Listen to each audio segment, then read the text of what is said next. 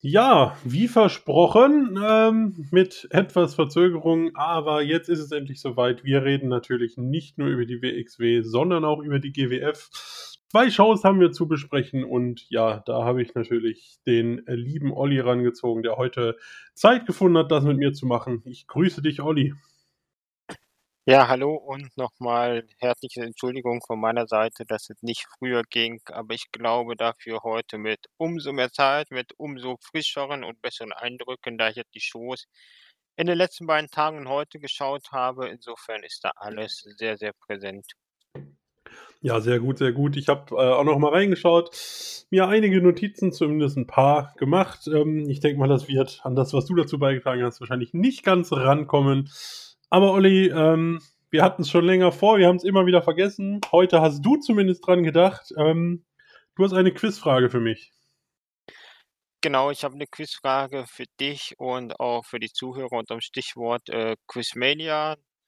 Da wird ja irgendwas kommen und wer mehrere Podcasts hört, wird das vielleicht zumindest mal schon mal bei Andi und bei Chris aus Wien das mitbekommen haben. Insofern habe ich jetzt eine Frage, die ich am Ende der Show auflösen werde und die sich auch um die Show dreht. Und zwar ist die Frage, ähm, wer hält die meisten Regentschaften als GWF Tag Team Champion? Also es geht jetzt um einen einzelnen Wrestler, kein äh, festes Team. Boah! Äh, GWF Tag Team Champions. Hm. Ich ja, ich beantworte die Frage jetzt. Ich habe überhaupt keine Ahnung. Wie gesagt, ihr habt Zeit bis zum Ende der Show. Olli wird es am Ende auflösen. Das ist der einzige von uns beiden, äh, der ist tatsächlich weiß. Und ich sage einfach mal Tarkan Arslan. Ich bin sehr gespannt, was am Ende die richtige Antwort ist. Gut. Gut. Dann, ähm, ja, wir starten mit Summer Smash. Ähm, die Show fand statt im Juli, genau die vorletzte Show war es, ähm, inzwischen zu finden auf YouTube. Nach zwei Dark Matches ähm, starteten wir mit der ähm, Zeremonie, kann man sagen, der Siegerzeremonie von Tony Harting, der mit ja, Band angereist ist, wenn man so möchte, ähm, wo sein Titelgewinn ähm, nochmal gebührend gefeiert wurde und auch sein ja, Gegner der Show bekannt gegeben wurde. Das war Sensa Volto und in einem Rückblick wurde dann nochmal dargestellt, ähm, wie sehr Tony Harting letztes Mal geschummelt hatte, als er Sensa Volto besiegte. Ähm, das Match hatte sich dann backstage verlagert. Dort wurde Sensa Volto aus dem Spiel genommen und ein verkleidet als Sensa Volto verkleideter Mann kam dann zurück und ähm, ja, deckte dann den Pin von Tony Harting ein, damit also eine Art Rückmatch angesetzt für den Main Event. Ähm, ich fand das Segment eigentlich ganz gut gemacht, Olli. Ähm, wie fandest du es? Ich fand das Segment ehrlich gesagt ziemlich großartig. Ähm, was man halt auch ähm, noch erwähnen sollte, Pascal Spalter ist in dem Segment auch raus, noch rausgekommen. Mhm. Stimmt, stimmt und äh, der dann auch äh, eigentlich ein Match haben wollte und hat dann aber von äh, Ahmed Cher nochmal eine neue, die neue Aufgabe bekommen, nochmal äh, erneut zu versuchen, drei namhafte Gegner zu schlagen. Ja. Was halt für mich das ganze Segment nochmal wirklich abgerundet hat, weil du hast halt einfach mal deinen Champion wie ein Star dastehen lassen mit äh, nicht nur Bodyguards, sondern auch netten jungen Damen mit einer ähm, Liveband, die extra kommt. Also es war halt schon äh, wirklich große Show. Hast dann nochmal die alte Geschichte mit Santa Volto, die mir damals gar nicht so aufgefallen war, mhm. ähm, aufgegriffen. Ähm, hast im Prinzip die Geschichte dann weitererzählt, hast ähm, Spalter wieder ein Programm gegeben. Also oh, ich wüsste nicht, was man meckern sollte. Gut, man kann halt darüber streiten, jetzt, äh, ob jetzt Ahmed Cher toller äh, Promotion-Chef ist mit der Art und Weise, wie er rumläuft. Aber andererseits beim Wrestling laufen die, sonst die Leute auch halbnackt rum oder sonst was. Da kann man auch in, in so einer Hose und einem T-Shirt da rumlaufen und Cappy. Nimmt sich nicht viel, ist, ist halt Berlin. Ja. Aber das wäre so das Einzige, was man irgendwie äh, anmerken könnte, wenn man was anmerken wollte. Ansonsten war das Ding großartig und man als Abwechslung zum Beginn der Show und hat einfach sehr, sehr viel für die Show und indirekt auch für die nächsten Shows gemacht und gebracht. Deswegen äh, Daumen hoch können sich andere Promotions durchaus 'ne Scheibe von abschneiden. Ja, ja, mit Pascal Spalter, ähm, wir waren ja auch 'n bisschen gespannt, wie's da weitergeht. Jetzt wurde quasi alles wieder auf Null gesetzt. Ähm, ja, bin gespannt. Das erste Match sollte ja in dieser Show schon stattfinden. Ähm, schauen wir mal, wie's mit Herrn Spalter weitergeht. Ja, kurze Zeit später, ähm kam es dann auch zum ersten Match. Es war ein Three-Way Tag Team Match. Die Blutsbrüder in Form von John Klinger und Tarkan Arslan, ähm, kurz zuvor ihre Tag Team Titel verloren, konnten dabei die Originals und Team Crazy Sexy besiegen. Am Ende gab, ähm, ja, Team Crazy Sexy im Aufgabegriff von John Klinger auf. Ähm, bisschen Diskussion gab's dann am Ende mit Ronaldo Shaqiri. Äh, ja, aber alles in allem 'n vernünftiger Opener, knapp 10 Minuten. Ähm, aber nichts Spektakuläres, oder? Ne, war halt so, man hat drauf gesetzt, dass bei 'nem Three äh, Three-Way-Match immer 'n bisschen was los ist.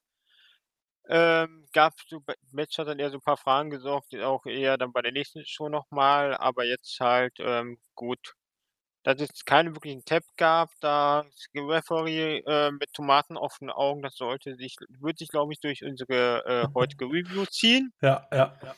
Das war waren nicht so die besten Tage der Referees. Ähm, ansonsten ist es halt so auch vielleicht generell zur Tag Division noch mal was bei der nächsten Show. Ähm ja, irgend irgendein irgendeiner muss gewinnen und bei der nächsten Show den Contender machen. Insofern waren's dann jetzt halt, äh, mal wieder die Blutsbrüder.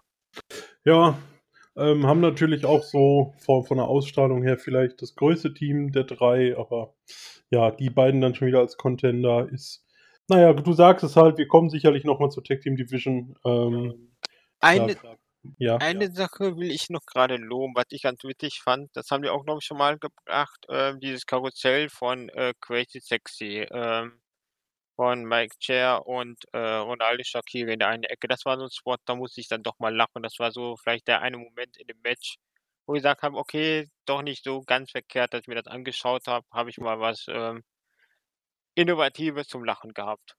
Ja, Mike Chair eigentlich eher relativ unterhaltsam. Äh, sicherlich nicht der Allerbeste im Ring, aber ja, mit seiner Stimme, seinem Zicke-Zacke, Zicke-Zacke und dem Wrestling-Stil, den er hat, sorgt er zumindest, ähm, für ein paar Lacher. Also, ich denke auch, den kann man so für dafür ganz gut in den Ring stellen.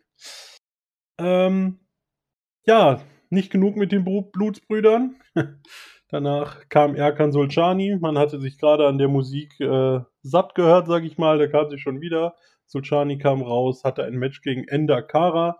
Äh, kannst mich gleich gern korrigieren, aber ich glaube kein Regular der GWF und ja, in einem sehr kurzen Match, knapp 6 Minuten ging es, ähm, konnte Sol Solkany Solczany? Ich glaube Solczany, ne? Konnte dann auch gewinnen. Genau, kein echter Regular, aber sieht man doch dann gelegentlich mal bei der Mhm. GWF. Kommt ja auch aus, ich glaube, im Norden sonst normalerweise. Ähm, ja, recht kurzes Match. Ich habe mir dazu eigentlich aufgeschrieben, Erkan soll relevant gehalten werden. Ich glaube, da kann man's ganz gut zusammenfassen, dass man Ja, halt ja. versucht, aktuell den irgendwie aufzubauen.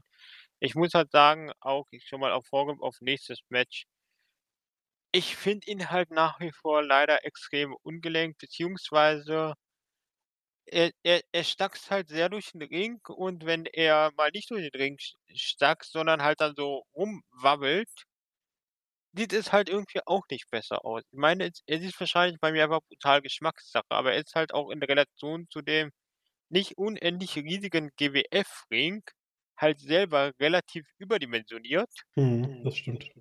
Und mir gefallen halt die Matches nicht nicht so. Auch auch auch beim nächsten Match von ihm ist es halt nicht wirklich viel besser und ich meine, vielleicht wird das ja, wenn der mit, äh, Big Nick in den Ring steigt, dass wir halt so 'n bisschen es war auf die Größe bezogen, dann, äh, Big Show gegen Mark Henry haben, dass es dann halt irgendwie zusammen da passt von denen, äh, Mhm. wirk den 2 wirklich so Großen. Aber so, es tut tut mir leid, er er soll 'n Name sein und er hat auch was erreicht und er wird auch immer wieder in anderen Promotions gebookt, aber ich ich werde und ich werde einfach nicht mit ihm warm und auch die 2 Matches in, äh, 3 Tagen haben mir da leider nicht weitergeholfen. Ja, ich mir mir gibt er auch nicht so wahnsinnig viel. Ähm, finde ihn jetzt auch nicht sehr charismatisch am Mikrofon und weiß ich nicht. Das Unterhaltsamste an ihm sind eigentlich die Chants aus'm Publikum. Er kann gar nix und er kann alles. Ähm, das finde ich ja noch ganz lustig so.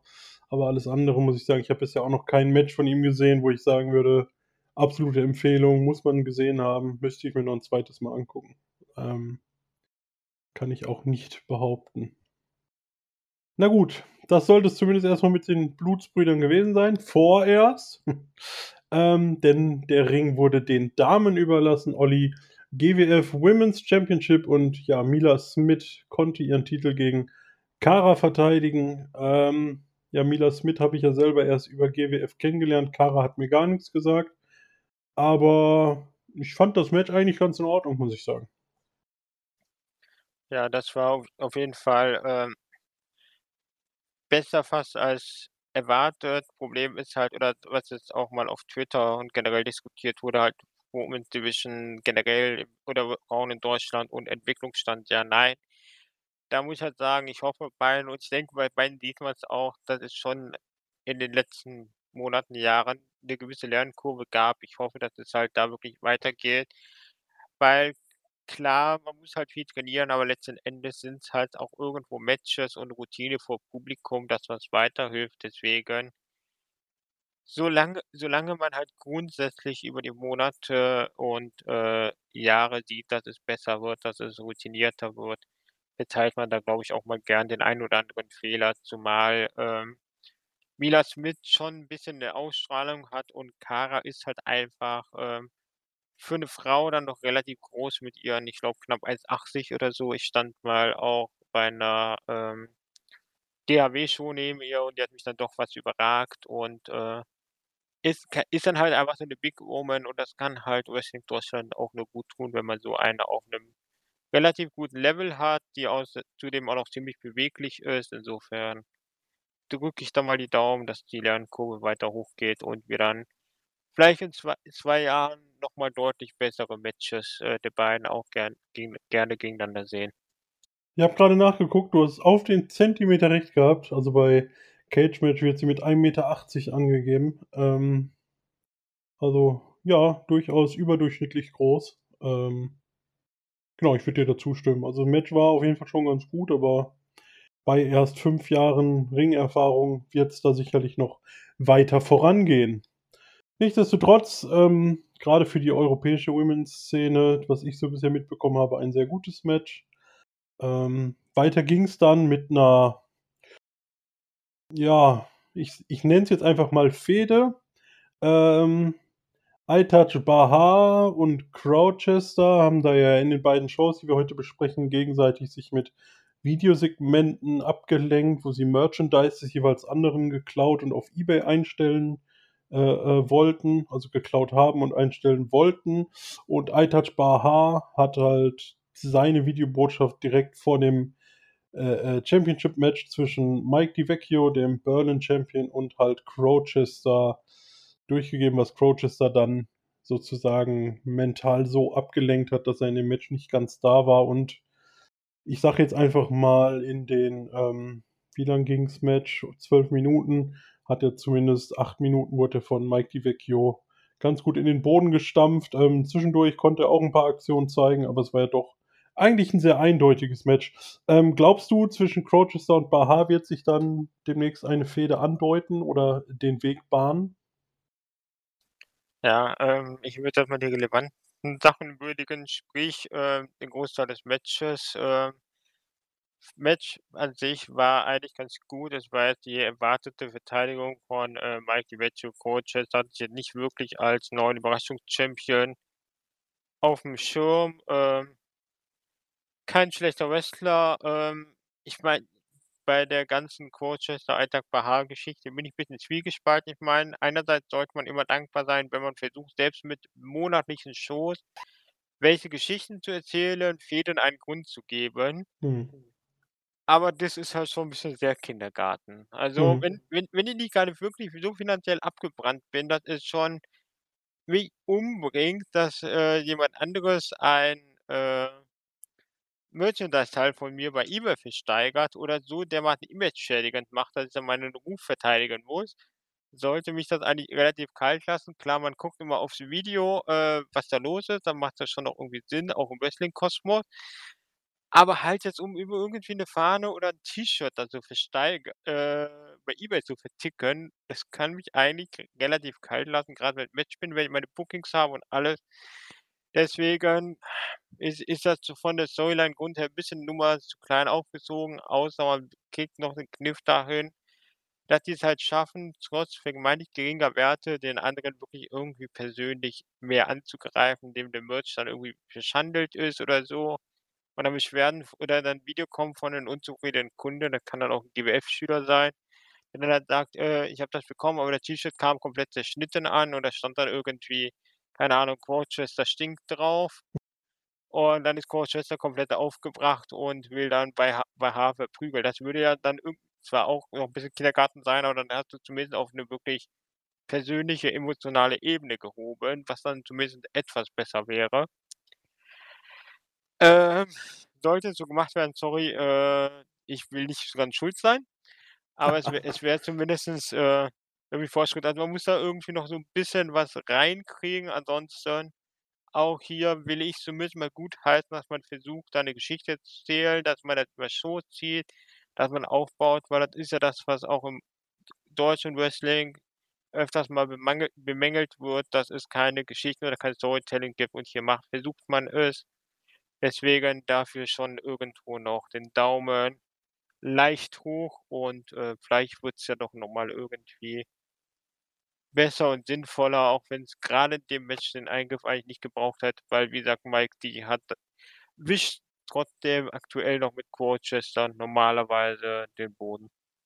Was er dann ja auch getan hat, ja. Also, ich gebe dir recht, ich denke aber mal, da wird noch was kommen und, ähm, wie gut oder schlecht oder auf welchem Niveau das dann stattfindet, werden wir dann wahrscheinlich in den nächsten Monaten, ähm, besprechen. Gut, ähm, ja, zu dem anderen Segment kommen wir bei der nächsten Show. Crowchester hat sich ja noch gerächt, aber dazu kommen wir dann bei Showdown. Wir wollen jetzt erst mal, äh, weitergehen. Wir haben's schon angesprochen, Pascal Spalter hat ja wieder die Auflage bekommen, er soll 3 namhafte Wrestler besiegen, um halt erneut eine Titelchance sich zu ercatchen, wenn man so möchte, und hatte sein 1. Match gegen Ahura.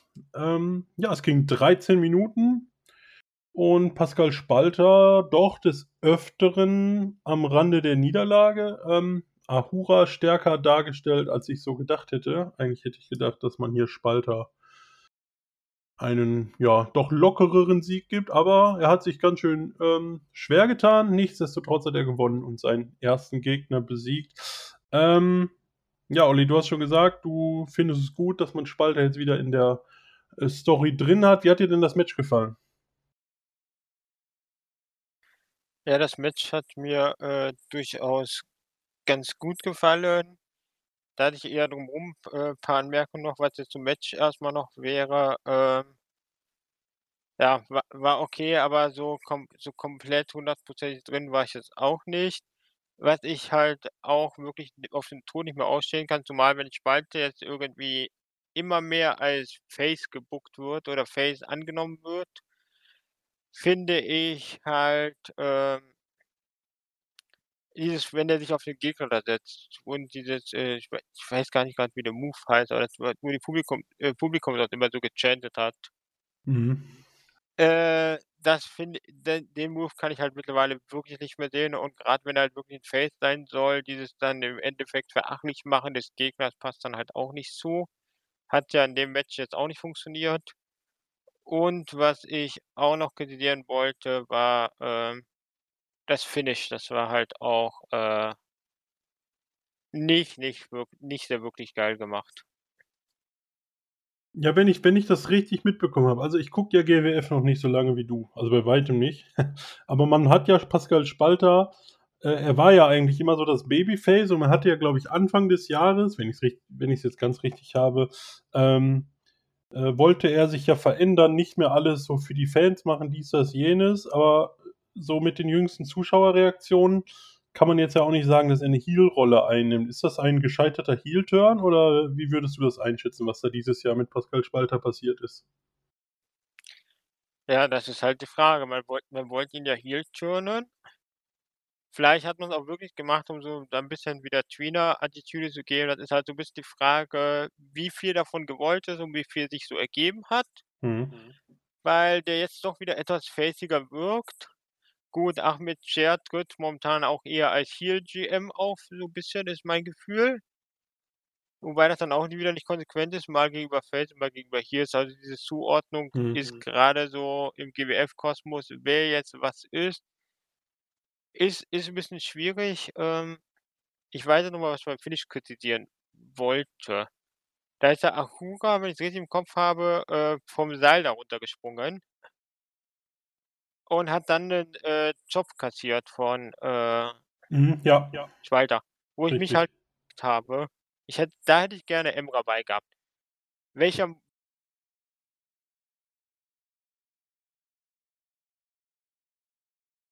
Olli, bist du noch da? Ja, bin noch Ja, da. okay. Also, ich ich ich frage mich ernsthaft, was wollte Ahura da zeigen? Da hätte ich gerne E Emras Meinung zu gehabt, weil im Endeffekt ist der in den Ring gesprungen, um vor Spalter auf den Füßen zu landen und sich Mhm. den Chop zu fangen.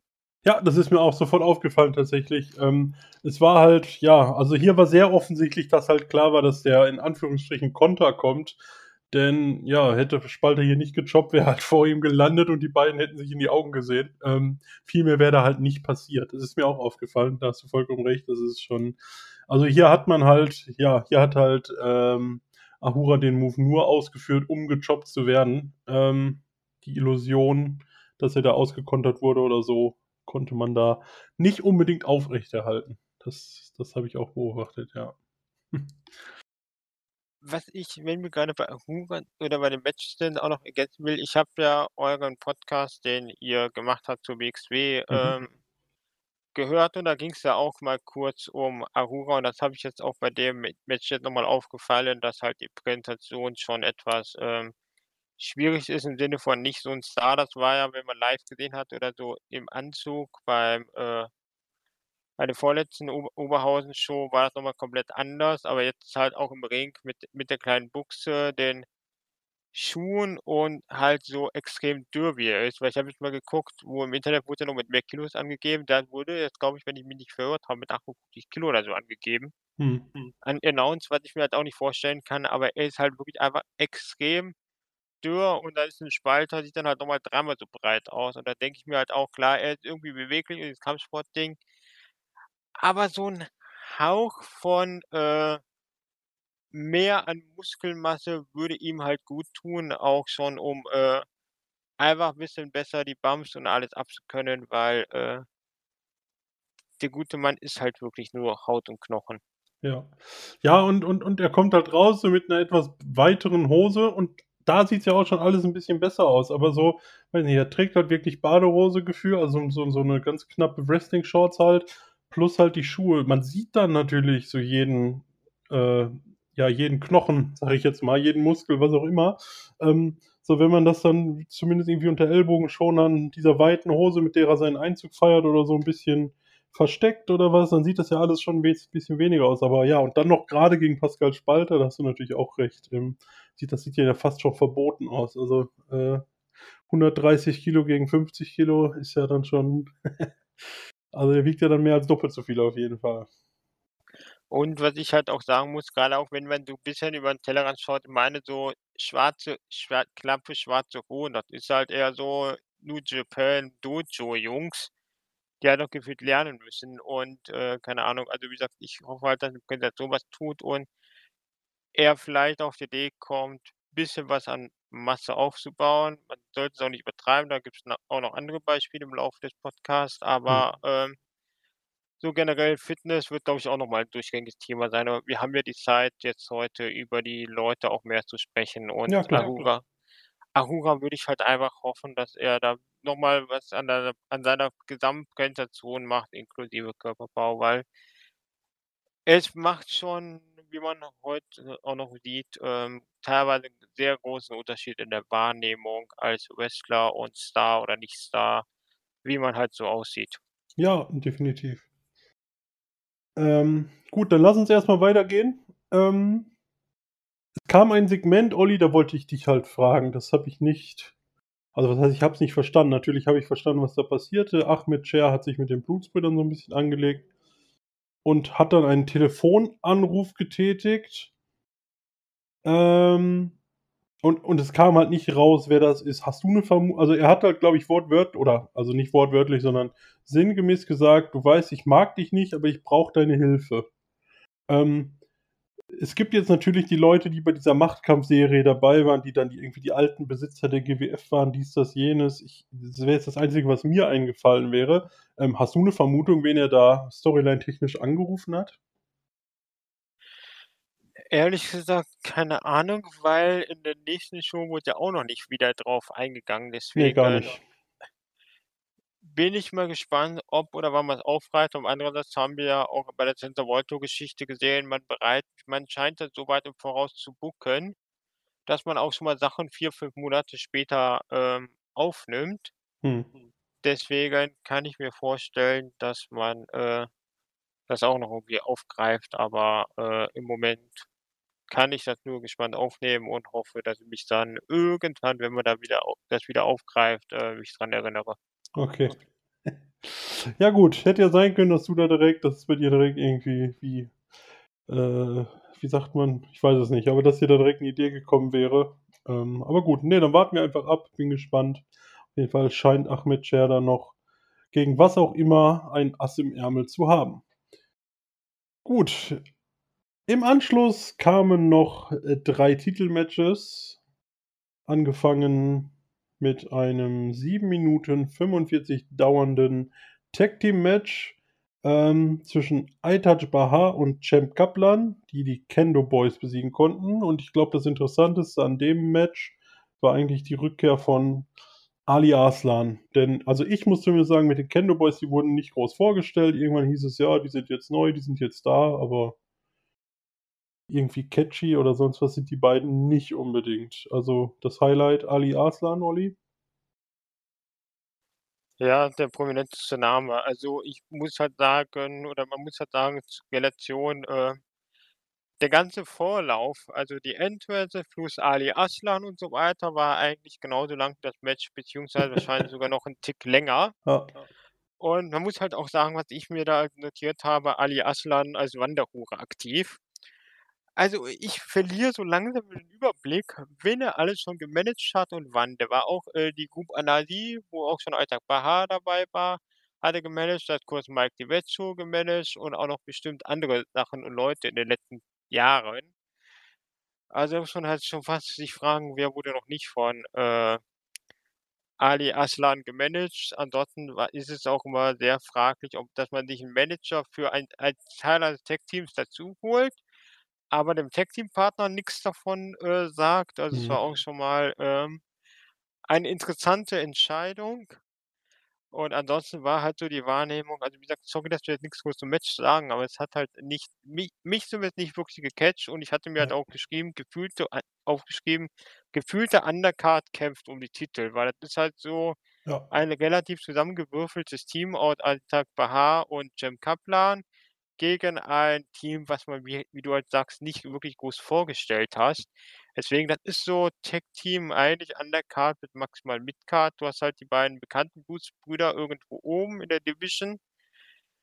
Und dann halt irgendwann wahrscheinlich schon äh, Crazy Sexy und so. Also es ist halt so die Division. Es, es ist schwierig und brauchst halt auch immer zwei im Titelmatch. Und da waren jetzt halt die Kendo Boys mal als Herausforderer dran. Ja, ähm, wäre es nicht um die Titel gegangen, glaube ich auch, wäre das ein gutes Match gewesen, um es in die Pre-Show zu packen. Ähm, war jetzt wenig dran, was gecatcht hat. Ja, das ganze Getue um Ali Arslan, ähm, da werden wir ja auch bei Show dann noch ein bisschen drüber reden. Äh, da war es ja ein bisschen interessanter im Tag Team Match. aber das Match war eigentlich so, ja. Ich wollte gerade sagen, war schnell vorbei, aber apropos schnell vorbei. Aber bevor wir zum nächsten Tag Team kommen, Entschuldigung, wir wollen- haben hier fast noch ein Segment übersprungen. Die anderen beiden Blutsbrüder nämlich, Orlando Silva, Erkan Sulkani, Sulcani.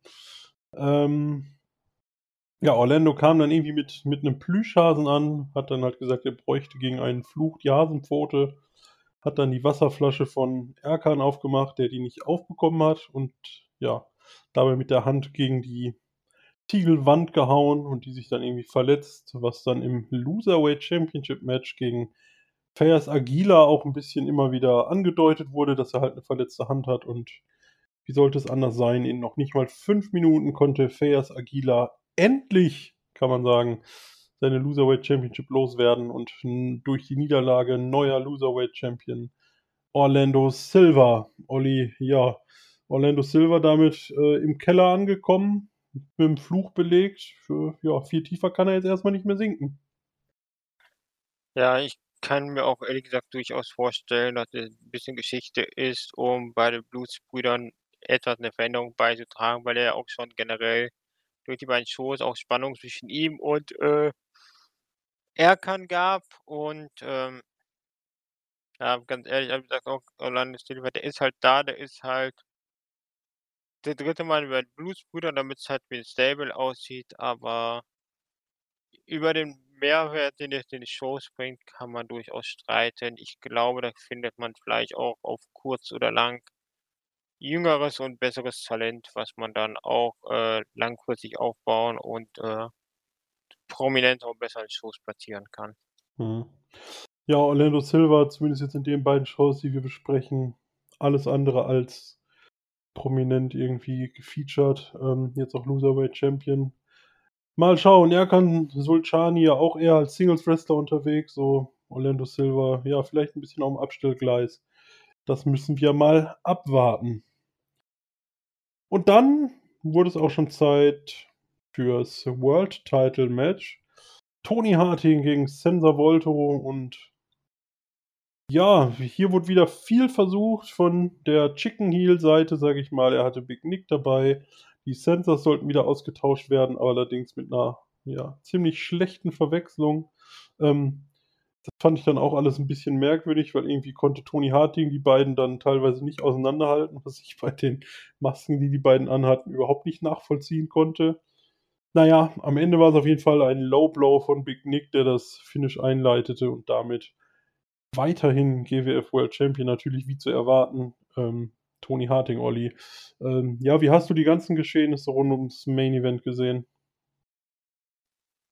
Ja, ähm, Storytelling technisch war es natürlich sinnvoll und gut, dass man das halt aufgegriffen hat, das, was man quasi vor Monaten aufgebaut hat und im Opener der Show aufgebaut hat, das mitzunehmen. Ich glaube, es macht sogar schon irgendwo Sinn, äh, in der Überlegung, dass er dann halt quasi seinen Kumpel, wer immer das auch ist, platt gemacht hat, im Sinne gemäß so von wegen, ich greife den echten Volto an, in der Absicht dann zu sagen, äh, den echt, dass er dann den echten Volto irgendwann auch mal plättet und aus dem Ring raus befördert und dann kann er den gefakten wieder in den Ring ziehen und sagen, hier, ist platt, das ist der, der, glaube ich, mein echter Gegner ist, den äh, mache ich jetzt nochmal platt und pin den.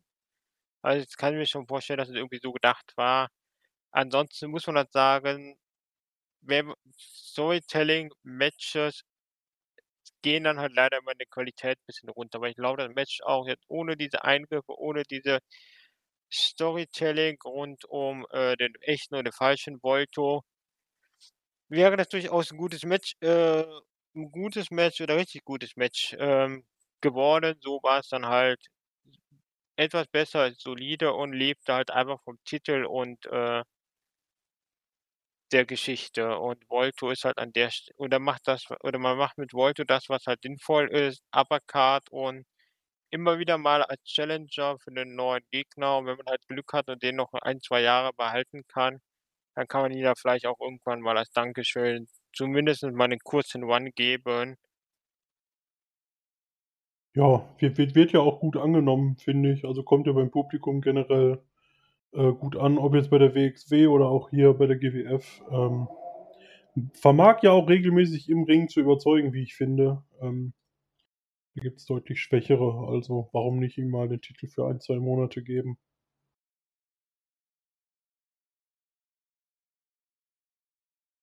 Gut.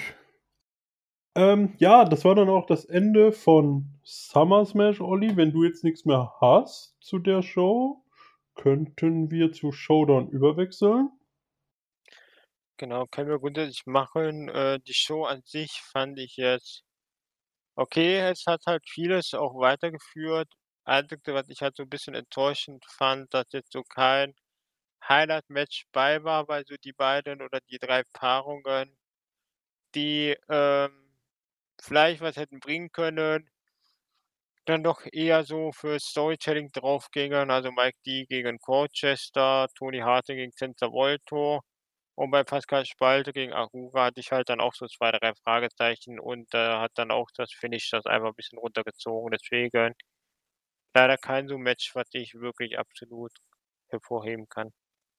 Ne, sehe ich ähnlich. Die die Show ging so ganz gut vom Auge, aber ich glaube, wenn man die Show so einmal auch nebenbei vielleicht geschaut hat, wird man sie in guter Erinnerung behalten, ohne dass jetzt irgendwas dabei war, wo man jetzt sagen würde, das muss man unbedingt gesehen haben oder muss man sich unbedingt noch 'n zweites Mal anschauen, ähm, aber bei weitem keine schlechte Show.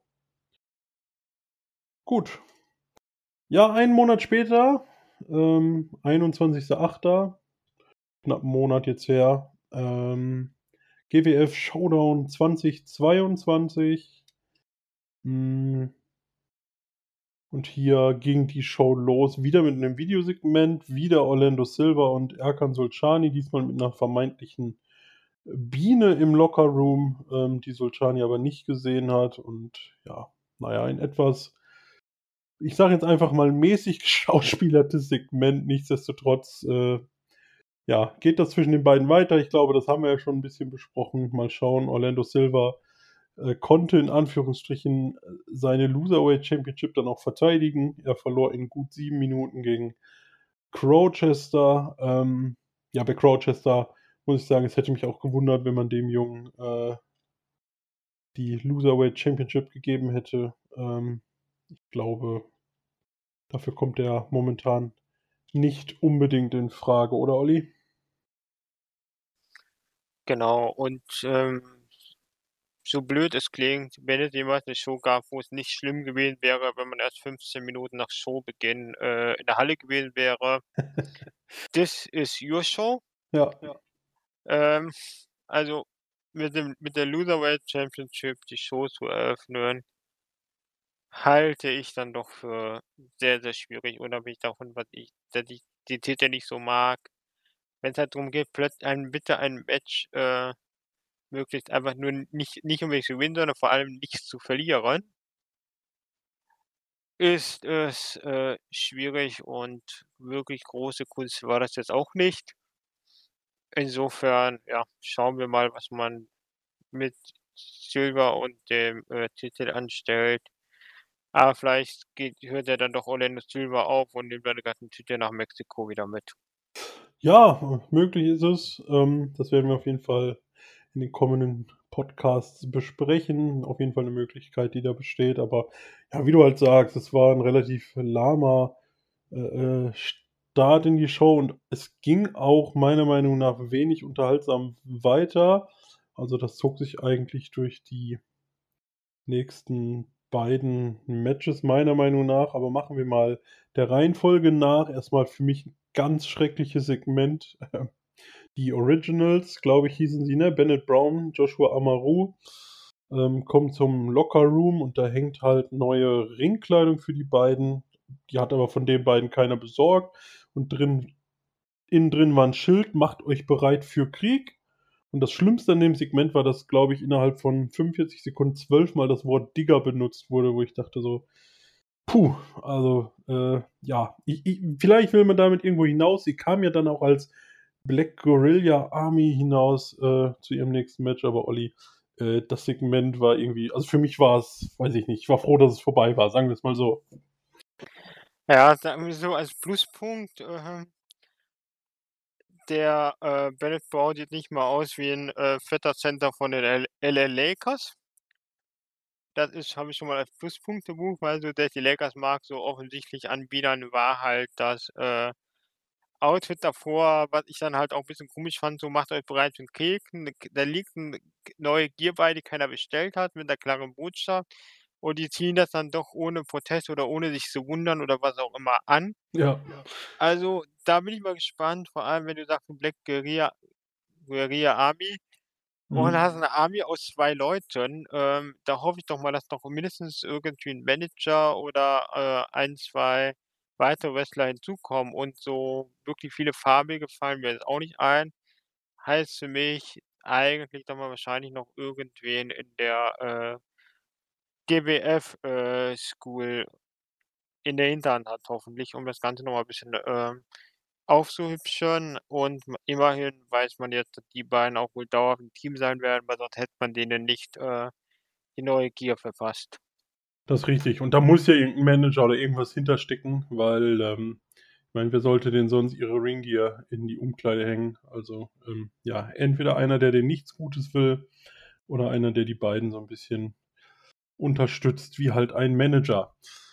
Nun gut, danach kam auf jeden Fall 'n Match, 8 Minuten 45, wieder die Kendo Boys, wieder Team Crazy Sexy. Die Black Guerilla Army konnte auf jeden Fall gewinnen. Ähm, und man kann's jetzt fast 'n bisschen weiter ausbauen. Hätte man die ersten 25 Minuten der Show verpasst, Olli, wär's meiner Meinung nach auch nicht schlimm gewesen. Ja, wobei das jetzt Match an sich es war zumindest schon mal 'n Fortschritt im Vergleich zum, äh Match davor. Also, diese diese Show, dieses Pacing dieser Show, das ist keine Ahnung. Gefühlt, das ist das jetzt nicht, äh, europäisches Booking, sondern es ist halt gefühlt, äh, New Japan Style vom unbedeutendsten und schlechtesten Match hoch bis zum besten Match. Mhm. Leider relativ konsequent. Stimmt. Zumindest mal die ersten Matches, äh, ja, kann man gut finden, kann man nicht gut finden. Was mir halt auch noch aufgefallen ist du hattest jetzt im Prinzip, äh ja, Loserweight-Match würde ich jetzt auch nicht sagen, aber im Prinzip Loser-Tag-Team-Match. Die beiden Teams, die letztes Mal das Triple-Threat-Match verloren haben gegen den, äh, gescheit und, äh, zusammen mit dem gescheiterten Contender in einem Match. Mhm. Ja. Ähm, nichtsdestotrotz hat dann wahrscheinlich die richti das richtige Team gewonnen am Ende. Ähm, wenn man denen 'n neues Outfit verpasst, war das zumindest, ja, ein ein Mini-Push, nennen wir es einfach mal. Und ja, drücken jetzt einfach mal beide Augen zu, warten mal ab, was da die nächsten Shows bringen. Vielleicht kommt da ja noch 'ne ansehnlichere Story raus. Ähm, ich hoffe, dass man den beiden kein Mikrofon gibt und ich nicht mehr alle 3 Sekunden das Wort Digger hören muss. Gut, danach wurd's immer noch nicht besser, meiner Meinung nach. Erkan Solschani, Nick Schreier. Ja, Nick Schreier, auch jemand, der mich bei der WXW noch nie groß begeistern konnte. Ist jetzt kein schlechter Wrestler, aber so richtig, richtig unterhaltsam ist er auch nicht. Und ja, in den 11 Minuten, die er mit Erkan Solschani bekommen hat ja, es war sicherlich das beste Match bis dahin, also von den dreien, aber so richtig, richtig gut war's jetzt auch nicht.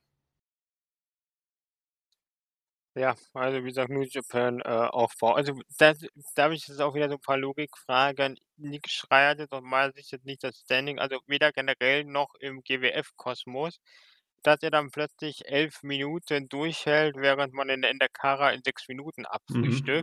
Stimmt. Was, glaube ich, weder vom Standing innerhalb der GWF als auch von dem wirklichen Können, weil nichts gegen Nick Schreier, aber er ist halt einfach wirklich noch relativ oder sehr am Anfang seiner Karriere, was ja auch jedem zugestanden ist, dass man da einfach auch viele Matches und alles braucht. Aber dann hätte ich das von den Matchzeiten über die beiden Shows gesehen, eher andersrum gebookt. Und für mich habe ich dann, als ich die Sitzung gesehen habe, habe ich gedacht: „Okay, gut, das wird jetzt 'n Squash.“ Auch Als das Ding nach 8 Minuten noch nicht durch war, habe ich gedacht: „Hm, das wird jetzt 'ne etwas längere Geschichte.“ Gut, man hat es halt bisschen so gespielt, dass Solskjaer, äh, glaube ich, manchmal bisschen sehr auf die leichte Schulter genommen hat. Halt so 'n bisschen dieser arrogante große Heel, weil er doch auch noch mal 'n bisschen was größer war, aber auch die Geschichte hätte man, glaube ich, auf 7 bis 8 Minuten, äh, beschränken können. 11 Minuten müssen wirklich nicht sein, das, äh ja, war jetzt nicht so endlos geil. Ne, stimme ich dir zu. Ähm aber ja, bis auf ein Match, was dann tatsächlich irgendwo noch mittendrin war, war's so das letzte Match, was ich wo ich sage, hätte man auch skippen können. Ähm, im Anschluss, Olli, da bin ich sehr gespannt oder was heißt sehr gespannt, aber zumindest gespannt, was da noch passieren wird. Ähm, Mike DiVecchio hat seinen Titel nicht gefunden. Der hat sein Gepäck durchwühlt und irgendwie war der Titel weg und er ist dann auch in sein Berlin Championship Match ohne Titel gegangen. Ähm hast du 'ne Vermutung, wer dahinter steckt? Ehrlich gesagt, ähm, noch nicht wirklich. Ich kann ich habe kurz überlegt, ob es von den Blutsbrüdern jemand, äh, sein könnte. Ich glaube es nicht. Ähm, muss ich noch relativ passen. Also, das ist jetzt so 'n Detail was ganz spannend ist, wo man jetzt auch schon was andeutet und aufbaut, aber, ähm, momentan könnt ihr nicht sagen, wer der Dieb ist. Hast du 'ne Idee? Ne, gar also, ich war tatsächlich auch jetzt bei den Blutsbrüdern, aber, ähm, ja, da kommen wir gleich auch zu. Es gab ja nach dem Match noch 'ne Herausforderung und, ähm, ich wüsste jetzt nicht, welcher der Blutsbrüder dann noch übrig bleiben sollte, der den Titel geklaut hat. Ähm, ich denke mal, das ist irgendwer, den man vielleicht noch gar nicht auf der Rechnung hat. Mal schauen. Aber ich war auch erst bei Erkan Sulcani oder so. Aber Olli, lass uns dann doch erst mal zum Berlin Championship Ähm, ein ja? ein ein Einwurf noch. Was Bitte. ich jetzt auch noch spannende Frage finde, so generell zum Beobachten, ob das jetzt zusammen mit dem Anruf von Ahmed Scher hängt, wobei ich jetzt auch nicht wüsste, welches Problem er mit, äh, Mike DiVecchio haben sollte. Ne, Oder stimmt. ob man uns da jetzt 2 verschiedene Storylines hingeschmissen hat, was ich sogar fast hoffe, weil das dann einfach noch mal so 2 Geschichten gibt, auf die man dann nächsten Wochen auf oder nächsten Monate aufpassen kann, weil ich mir schon eigentlich erwarte, dass man bei beiden Sachen in der nä in den nächsten beiden Shows irgendwas, äh, weiter andeutet oder irgendwie weiter aufbaut. Zumindest wäre es, äh, konsequent und, äh, wünschenswert. Ja, ich meine für doch, für Mike DiVecchio ist so ist sogar 'n Match angesetzt, klar. Okay, ja, mal abwarten, was da, äh, passiert. Gut, aber dazu kommen wir vielleicht später noch. Erst mal ist Mike DiVecchio dann in sein Match gegangen, kam dann auch ohne Titel raus, ähm, und gegen einen alten Bekannten, vor allem aus der WXW, Peter Tihanyi. Ähm, ich glaube ah, wahrscheinlich werde ich jetzt gesteinigt, wenn ich das sage, ähm, aber ich glaube, es war sein Debüt für die Liga, Olli, stimmt das? Äh, das ist 'ne sehr gute Frage. Müsste Ich ich gucke mal grad nach. German Wrestling Federation, ja, ein Match. Ja doch, guck mal. Es war sein Debüt für die, ähm für die GWF. Ähm, genau, aber man kennt ihn ja schon ganz gut aus aus der WXW und das Match hat eigentlich auch das gehalten, was es was es versprach. Die beiden haben auch ganz gut zusammengepasst. Also, es war mit Abstand das beste Match des Abends, zumindest bis dahin. Ähm, ging mit 13 Minuten jetzt nicht zu kurz, nicht zu lang. Also, in dem Match wurde ich durchaus unterhalten, aber ich muss auch sagen, ich mag auch beide Wrestler so von ihrer Art, von ihrer Ausstrahlung her. Wie hast du's gesehen? Richtig gutes Match. Mike D konnte dann auch bisschen oder auch mit Tihanyi noch zeigen, dass er auch gegen so einen Gegner athletisch gut unterwegs ist, was halt auch noch mal 'n bisschen so 'ne Facette gegeben hat. Und, äh, ich muss halt sagen, das Match war meines Erachtens, äh, auch bess besser als alles, was wir in der Show davor gesehen haben. Mhm. Einfach, weil es also, zumindest rein wrestlerisch, weil es, ähm, keine irgendwie Videosegmente gab, weil es keine Eingriffe und nix gab, sondern aber wirklich 13 Minuten schnelles, äh, starkes Wrestling. Und ich glaube, da hat man auch Tihanyi 'ne 'ne guten Spot gegeben fürs Debüt, dass man halt gesagt hat: „Okay, wir stellen ihn direkt ins, äh, Berlin Championship Match gegen einen schon relativ großen, äh, Champion.“ Und wenn man ihn öfter sehen sollte bei der GWF, jetzt auch grade dann so irgendwie in die in dieser Midcard um die Berlin Championship auf Dauer kann es nur gut tun. Insofern an der Stelle gerne mehr Peter Tihanyi, etwas weniger Orlando Silva und das Produkt steigt, äh massi massiv an. Ja, im Anschluss, ähm, gab's ja noch das Segment, Sul Sulcani kam ja einmal mehr raus und hat sich dann so 'n bisschen lustig gemacht. Ja, haha, Tihanyi kann ja äh, jeder kann den Tihanyi besiegen, da steckt ja nix hinter hier. Ähm, Mike DiVecchio aufgefordert, ihn mal als Gegner zu nehmen und der Belgier hat's ja eigentlich dann auch schon angenommen. Allerdings kam dann Ahmed Scher raus und hat gesagt: „Ja, pass auf, ähm, wenn Peter Tihanyi so einfach zu besiegen ist, dann kämpf du doch mal gegen den.“ Also, heißt es jetzt nicht, ähm, DiVecchio gegen, äh, äh, Sulcani, sondern Tihanyi gegen Sulcani oder Sulcani. Ähm, also, wir werden Tihanyi dann wohl noch mal wiedersehen. Äh, das Match ist jetzt noch nicht gelistet, aber ich war mir eigentlich relativ sicher, dass es bei Battlefield schon so weit sein sollte, aber vielleicht vertue ich mich auch. Auf jeden Fall die beiden dann, ähm, beim nächsten Mal ein Match. Und ja, ich sag mal, je öfter ich Tihani sehen kann, umso mehr freue ich mich auch, weil der Junge hat halt richtig was drauf. Und da bin ich dann auch mal gespannt, Olli, was Sultani da zeigen kann. Ja, genau, das wird eine äh, spannende Geschichte. Ähm, wie gesagt, Tihani, wenn man den jetzt dauerhaft nimmt und ich glaube, es ist halt das Problem, wenn man ihn jetzt auch schon wieder verlieren lässt, ist es uncool, aber trotzdem, man äh, er tritt hat gegen Mike DiVecchio angetreten, er tritt jetzt gegen einen Sultani auf, den man im GWF-Kosmos auch schon irgendwo mindestens mal in der Midcard ansiedeln kann. Insofern zeigt man schon ganz klar, grundsätzlich hat man mit dem irgendwas vor. Hm. Und, ähm, ich muss halt sagen, das war jetzt wieder auch generell eigentlich durch die beiden Shows, wenn man irgendwas an Segmenten hatte, also jetzt vor nicht nur die Backstage-Segmente, die fand ich eher ein bisschen nervig, aber so diese inneren Segmente mit Ahmed Cher muss man halt sagen, auch der kann reden und man macht die Segmente auch nicht zu lang, sondern klare Botschaften, klare Ja, ja. Match-Ankündigungen. Also, die relativ aktive Rolle von ihm als GM gefällt mir ganz gut. Und, ähm, ne, also die Segmente durchweg eigentlich ganz gut. Ja, wie du halt sagst, ich finde auch, ähm, ist halt nicht so, weiß ich nicht, nicht so wie so ein ähm, Harras, der das ja zumindest auch immer besser macht. Wir wollen jetzt auch gar nicht groß auf BXW eingehen, aber der sich ja doch eher zelebriert in der Rolle als sportlicher Leiter und dies, das, jenes, ähm, sondern er kommt raus, sagt klar, wer da die Hosen anhat, wer entscheidet. Das stellt auch keiner in Frage. Wenn irgend der Chair irgendwas sagt, dann ist das so. Ähm, und ich mag, so wie er die Rolle verkörpert, eigentlich auch ganz gern. Also das passt auf jeden Fall sehr gut und ähm, das erzählt man doch ziemlich gut. Gefällt mir.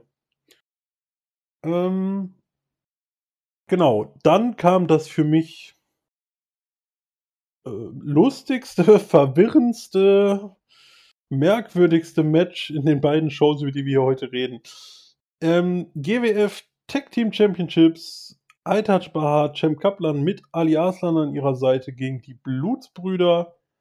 Ähm, und bevor wir zum Match-Ausgang kommen, Olli, es gab im Match gab es das Segment, wo sich Crowchester einschaltete und anscheinend Baha so in seinen Bann zog mit seinen Worten oder Baha so wütend war oder was auch immer, dass er sich von Klinger auf die Schultern nehmen ließ und trotzdem das Segment weiter verfolgte, ohne es anscheinend auch nur mitzubekommen, dass er jetzt auf den Schultern von Bad Bones John Klinger sitzt und wurde dann halt von Klinger ähm, und ja, seinem Tag-Team-Partner Tarkan Arslan äh, äh, in einem Tag-Team-Move abgeräumt. Das war nicht das Ende des Matches, aber Olli, ähm, ich muss sagen, das war ein Moment, äh, ich, ich weiß nicht, da ist entweder alles schiefgelaufen vom Timing her oder ähm, keine Ahnung. Ich muss sagen, ich habe das gesehen und ich habe mich erstmal kaputt gelacht, weil es sah wirklich so surreal aus, oder? Also wie hast du es wahrgenommen? Ja, das ist auf meiner Bullshit-Skala nach oben rausgesprungen, äh, nach oben hingesprengt. Also Ja. das war das war das war wirklich ein einziger Ausnahmefall. Also, dieses Segment, ich dachte auch, das das könnt ihr nicht ernst meinen. Ähm, ich würde dann sogar nicht von ausschließen, dass es so geplant war, aber what the fuck? Also, das war wirklich, ähm wer es nicht gesehen hat schaut euch's an. Ja. Also wirklich, ähm, bei ja. H eigentlich eigentlich gefühlt schon Klinger ja halb am Dominieren, dann kann Klinger aber auch dann wieder aufstehen, nimmt ihn halt wirklich auf die Schultern hoch und alles und also, man man kann nicht beschreiben, man muss es sich ja nicht anschauen, aber das ist so 'n Ding, wo ich sage ja, bitte guckt, dass ihr mal bei H zu zukünftige darstellt, weil gibt schon Wrestler, der die haben einmal so 'n Segment gehabt und sind danach wirklich, äh, in der tiefsten Undercard und Comedy-Szene gelandet. Würde man hier, glaube ich, nicht machen. Aber Mhm. das war schon, ähm, sehr, sehr, sehr speziell. Ne, das glaubt das glaube ich bei Baha ja auch nicht, weil er hat ja einerseits jetzt, glaube ich, seine Fehde mit Crowchester, da wird ja definitiv noch was kommen. Das wurde ja in den letzten beiden Shows, ja, relativ prominent dargestellt, dass die beiden sich da gegenseitig irgendwie mit ihrem Merchandise, ähm, schädigen wollen. Und gleichzeitig hat man ja immer noch die Geschichte mit Cem Kaplan, der ohne Absprache Ali Arslan rangeholt hat.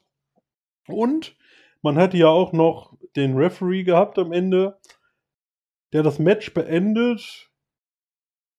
Also, ich glaube, ohne dass Kaplan abgeklopft hat und Kaplan und Arslan sahen da auch ich weiß nicht, ob's nur gespielt war oder ob sie da wirklich verwirrt waren, dass der Schiedsrichter das Match an der Stelle beendet hat. Ähm, ja, also ein sehr merkwürdiges Ende, was mich auch mit mehr Fragezeichen als Ausrufezeichen äh, zurückgelassen hat, Olli.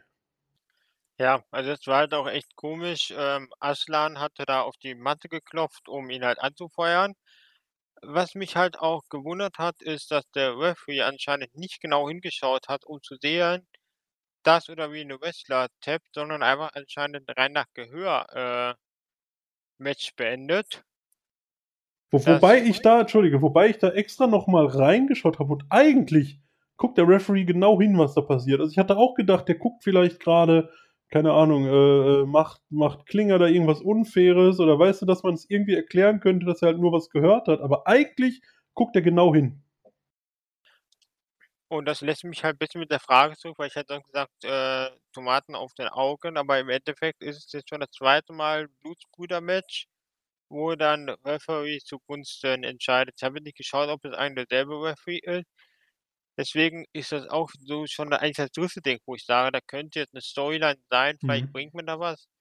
Weil so ganz an dem Zufall glaube ich auch nicht, beziehungsweise kann sein, dass man das jetzt auch einmal unglückliche Häufung ist, die dann vor allem mir auffällt und man das eigentlich nur bringt, um Aslan und Kaplan oder Kaplan und äh, Bahar auseinanderzubringen. Also irgendwas musst du jetzt damit machen, egal ob du dich jetzt dafür entscheidest, bei dem einen Team Fe- äh, Story daraus zu machen oder ob du sagst, äh, John Klinger hat jetzt so seinen persönlichen Referee, ähm, der so ähm, Matches beendet oder ähm, Submissions äh, ansagt, so wie, wie er das im Prinzip anzieht. Ja, das, das kann natürlich sein. Da warten wir dann mal ab. Ähm, selbst wenn es keine Absicht war, wäre es ja vielleicht schlau, dann daraus jetzt so eine Geschichte zu machen. Ähm, würde ja vielleicht dann auch nochmal dem Telefonanruf von Ahmed Scher eine größere Dringlichkeit geben, dass er halt Hilfe braucht gegen die Machenschaften der Blutsbrüder ähm, in der Company oder was auch immer. Ich glaube, da hätte man einige Möglichkeiten. Ähm, ja, irgendwas sollte man auf jeden Fall damit machen, weil das waren jetzt schon zwei Sachen, die das Match durchaus ein bisschen runtergezogen haben. Wenn man aber im Nachhinein sagen kann, es hat einer größeren Story gedient, ähm, würde ich da auch gerne drüber hinwegsehen und sage, ja gut, dann, passt ja. Was ich mir halt auch noch wünschen würde, ist, dass man jetzt mit dieser Paarung erstmal langsam lässt, weil es war jetzt, glaube ich, das schon dritte Match mittlerweile von den beiden. Deswegen so ein di direktes Rematch muss ich jetzt ehrlich gesagt auch noch nicht haben, zumal wir hatten halt auch alles. Ein Sieg via DQ, d der Sieg von den einen, ein Sieg von den anderen nach Ablenkung. Ja. Deswegen äh, jetzt irgendwie das vierte Match in einem halben Jahr, ich weiß es nicht. Nee, da hast du vollkommen recht. Ich hoffe auch, dass es da jetzt nicht irgendwie großen Rückmatch gibt. Ähm, Tag Team Match ist jetzt noch nicht auf der Card für Battlefield gelandet, ähm, zumindest soweit ich es verfolgen kann. Ähm, mal abwarten, ob der Tag Team Titel überhaupt auf der Card steht. Man hat ja auch das 30-Man Battlefield Match. Da wird man ja mal gucken, wie viele Matches überhaupt auf die Card kommen. Aber wie gesagt, bisher noch kein Tag Team Match angesetzt. Schauen wir mal. Ähm, hoffen wir mal nicht, dass es wieder Blutsbrüder gegen Baha und Kaplan heißt. Ich kann ich kann dich beruhigen, ähm, es wird es kein Tag-Match geben, weil, ähm, Pascal Spalters zweite Aufgabe ah, ja, ja, ja, stimmt. Stimmt, du hast recht. Ich sehe es auch. Ja, also ich habe es eigentlich schon gesehen. Hätte ich eigentlich gewusst. Ich habe nur nicht dran gedacht. Ja, hast du recht. Ja, nee, da, dann sind wir ja sowieso erstmal davon verschont. Dann wird der Titel auch wohl nicht verteidigt werden. Gut. Dann, Olli, glaube ich, stand einer der beiden Teilnehmer bei der Pre-Show im Stau. Anders kann ich es mir nicht erklären. Um das drittletzte Match des Abends Tim Stübing gegen Boris Payne hieß und in fünf Minuten vorbei war. Ja, ähm, würde ich an der Stelle sagen, tust du zumindest mal Tim Stübing äh, massig Unrecht. Äh, man muss halt noch sagen, Tim Stübing hier ist mit äh, von, von seinem Bruder getrennt Hm, und mit jetzt Ibo Latino als neuen Manager. Man muss halt auch sagen, äh, der gute Tim hat anscheinend ordentlich äh, im Fitnessstudio gepumpt, weil er war zuletzt noch ein bisschen, äh, hatte noch ein bisschen mehr Masse am Körper und jetzt halt mit der neuen Frisur, der neuen Gier und äh, jetzt anscheinend nochmal wirklich ordentlich äh, Gewicht äh, verlieren und Muskel antrainieren, hat er einfach einen komplett anderen Look gehabt und sah jetzt dann doch viel, viel mehr. War jetzt nicht mehr so das, das Talent, sondern für mich jetzt schon so derjenige mit dem Potenzial zu deutlich mehr, weil es einfach jetzt schon einen relativ äh, Star-like Look hatte aus meiner Sicht. Insofern Props auf jeden Fall dafür, dass er da äh, hart an sich gearbeitet hat. Ja, gut, wird man sehen. Ähm, ist ja auch im 30-Man Battlefield Match. Mal schauen, vielleicht wird er ja da zumindest prominent dargestellt. Dann nehme ich meine Worte auch zurück. Ähm, ich kenne die beiden halt nur als Tim und Tom Stübing und da als eher unauffällige, wie du halt sagst, eher talentierte Leute, ähm, die aber jetzt nichts unbedingt, ja, ich weiß nicht, ich hätte das Match jetzt so nicht gebraucht, warten wir mal ab. Ähm, wie gesagt, er steht im Battlefield-Match. Vielleicht kann er dort ja von sich reden machen. Ich denke schon, dass man mit ihm was auf Dauer macht. Er war ja auch in, in Hannover auch schon äh, aufgebaut bei der EWP grundsätzlich. Also ich denke schon, dass der ist jetzt, glaube ich, 24, 25 um den Dreh rum, würde ich sagen. Denke ich, ich glaube nicht, dass er viel älter ist und äh, denke, hoffe, dass er noch eine ordentlich Zukunft hat, weil, wie gesagt, der Look passt jetzt auch. Wurde jetzt auch nicht von den allerschlechtesten äh, äh, trainiert, deswegen hoffe ich, dass wir da noch ein bisschen was sehen und, ähm ne, was ich halt sagen muss, was, ähm, ja noch gef gefallen hat oder nicht gefallen hat beim Thema Look, auch nochmal Props an, äh, Tarkan Aslan übrigens vom Bluesbrüder Match. Da hat mir auch vor Anfang des Jahres, Ende letzten Jahres mal ein bisschen gesagt, dass der gute Tarkan etwas sehr aufm äh, viel aufm Rippen hat. Aber dass er anscheinend zuletzt mit, äh, Tim Stübing trainiert und auch einiges schon, äh, wieder Mhm. runter oder sieht wieder relativ, äh, slim aus, fand ich. Ja, auf jeden Fall.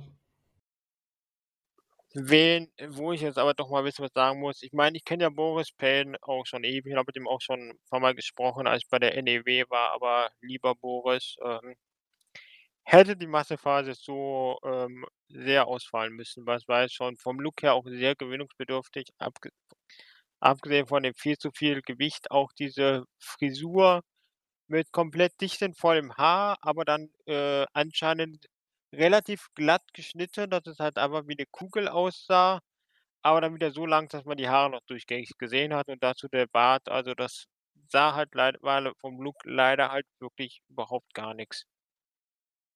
Ja, da kann ich wenig zu sagen. Ist zum ersten Mal, dass ich von dem jungen Mann gehört habe, dass ich ihn gesehen habe. Ähm, und nach 5 Minuten war's auch schon wieder vorbei. Ist jetzt niemand, der mir nachhaltig erst mal im Kopf geblieben ist, aber, ähm, gut, wenn du das so siehst, wirst du da deine Gründe für haben.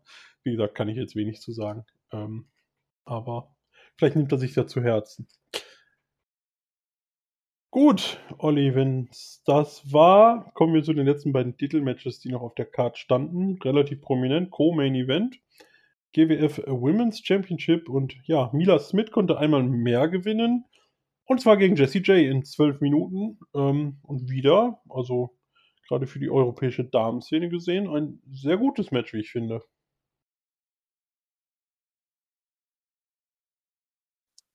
Ja, genau. Ähm, Jessie J ist halt auch jetzt eine von den etwas größeren, schwereren. Konnte dann halt man konnte dann halt entsprechend auch so die Big Woman gegen eher die gegen die Championess, äh, Storyline fahren. Jessie J auch, äh, nach wie vor ziemlich over in, äh, Berlin. Mhm. Ähm, gutes Match, kann man jetzt auch nicht wirklich viel, ähm nicht darüber beschweren. Vielleicht noch 'n kleinen Tick kürzer, aber an sich, ähm war das echt in Ordnung und, ähm, konnte man durchaus auch eher in dem Bereich haben als bei den, äh, Stinkern zu Beginn der Show. Definitiv. Also, es hatte seinen Platz durchaus verdient, das Match. Ähm, hat Spaß gemacht. Also, ich muss sagen, ähm, was bei der WXW gar nicht der Fall ist, ist hier schon der Fall. Auf die, äh, ähm, Women's, zumindest die Titelmatches der Frauen, ähm, freue ich mich doch immer. Wobei ich sagen muss, selbst wir hatten in der Pre-Show, da gehen wir jetzt natürlich nicht ganz groß drauf ein, aber selbst Iva Kolaski gegen Kara war kein schlechtes Match. Da habe ich bei der WXW in den Main-Shows um den Titel durchaus so 'n schwächeres gesehen. Also, Hut ab da an die GWF, dass man auch in der Women's Division das Beste aus einer dünnen dünnen, äh, äh, Menge an Wrestlerinnen macht. Klar klar, man kann halt an der Stelle auch fragen, warum ist die Contenderin von der letzten Show in der Pre-Show, aber andererseits kann ich's auch völlig nachvollziehen, wenn man aktuell sagt, äh, Halle ist das eine Publikum, das andere Publikum ist das, was sich's halt wirklich anschaut. Gut, mittlerweile lädt man ja auch die Pre-Show Mhm. zumindestens im Livestream hoch, wenn man die gecuttete Version hat, ist Pre-Show raus, deswegen ist es okay, dann ist es die Halle plus X. Und dann ist halt Kara in der Pre-Show, dann man kann man Iva Kolaski hoch äh, ausprobieren, die dann in der nächsten Show die Contenderin auch, äh, sein wird.